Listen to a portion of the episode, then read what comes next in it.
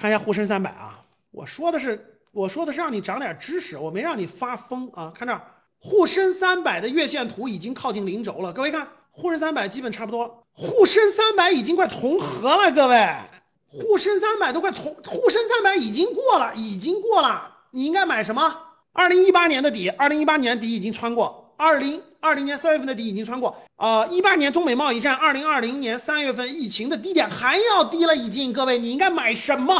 回答我，应该买指数基金啊！不知道咋买指数基金的，也不会买的。我我先讲完，再再给你们，这不是明显着的吗？现在还不出手，难道你要等到黄瓜菜凉了吗？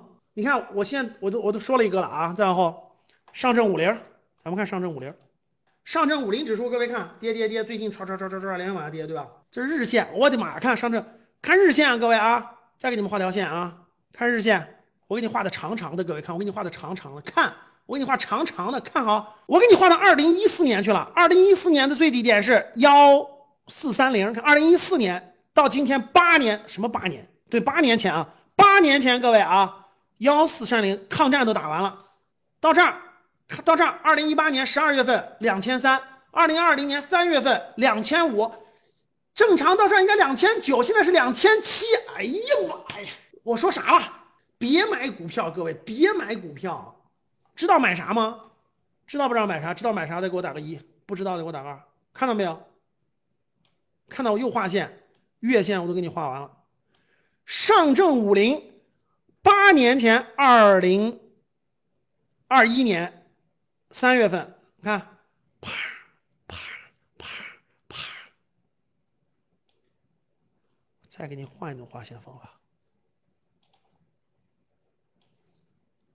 哎呀妈呀！我画的是我我都画的二零一六年去都到了，看二零一二零二零二零零六年，我都给你画到二零零六年去了。看，哎呀，我说的你们听懂了吗？我刚才说啥了？能不能听明白？听不明白的，就是说，由于过去结构性的板块造成了创业板和。深成深证指数中小板的过于高估，所以现在回调还没有到位。然后呢，随着这个情绪的下杀，就现在情绪的下杀，泥沙俱下，把一些优秀的公司已经拉到了历史的低点还要低了。能听懂了吗？来来来，啥也别说了。这个这个这个还不知道我说啥的，也没听太明白的，然后不知道怎么那啥的，给我打个一来。但是指数基金的定投，长期定投指数基金，我认为是普通人。唯一可以参与市场、战胜市场的，真的，我我觉得这个，呃，股票的风险太高了。但是我觉得，今天你都不投、不开始定投指数基金，今天你都不开始定投低估的指数基金，我认为你真的就跟我认为你真的就跟你十多年前没有买房子是一样的道理。我就把这句话放到这儿，你不相信，三年以后看。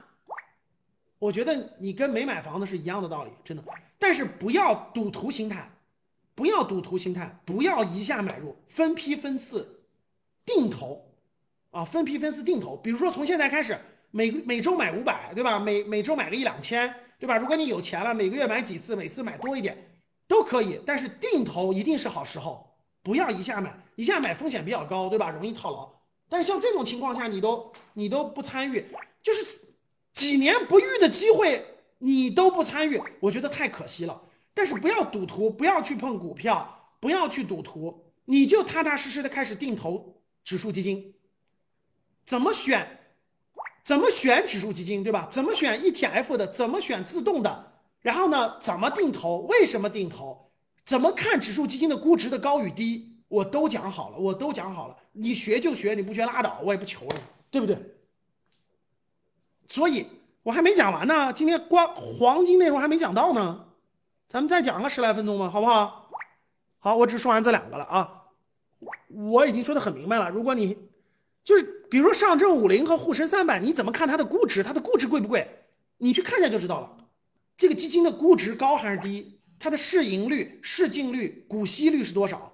对吧？它的百分位是多少？便宜还是贵？我平常一周我有四个指数基金，我平常一周一个基金买五百块钱，我今天直接五千，明天他给我机会，我照样五千。这是什么意思？定投指数基金风险相对较小。好了，讲完指数这儿了。